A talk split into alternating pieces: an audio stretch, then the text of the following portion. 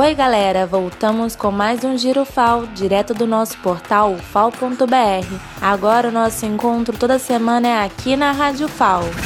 Estudantes da Iniciação Científica e Tecnológica apresentam trabalhos online em eventos acadêmicos realizados no período de 22 a 26 de fevereiro. A Unidade de Educação Infantil da UFAL está com inscrições abertas para novos alunos com idade de 2 a 5 anos. O Núcleo de Acessibilidade da UFAL promove exposição fotográfica virtual a partir do dia 9 deste mês e será acessível para pessoas com deficiência visual e auditiva.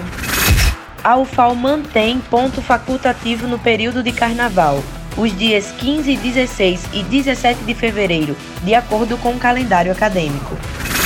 O Museu Tel Brandão faz homenagem a Gil Lopes com exposição no Park Shop. A criatividade e a irreverência do artista e servidor da UFAL estarão à disposição do público a partir do dia 8 de fevereiro.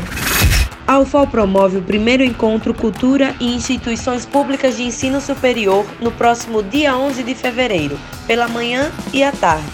O evento é online e será transmitido pelo canal UFAL Oficial no YouTube.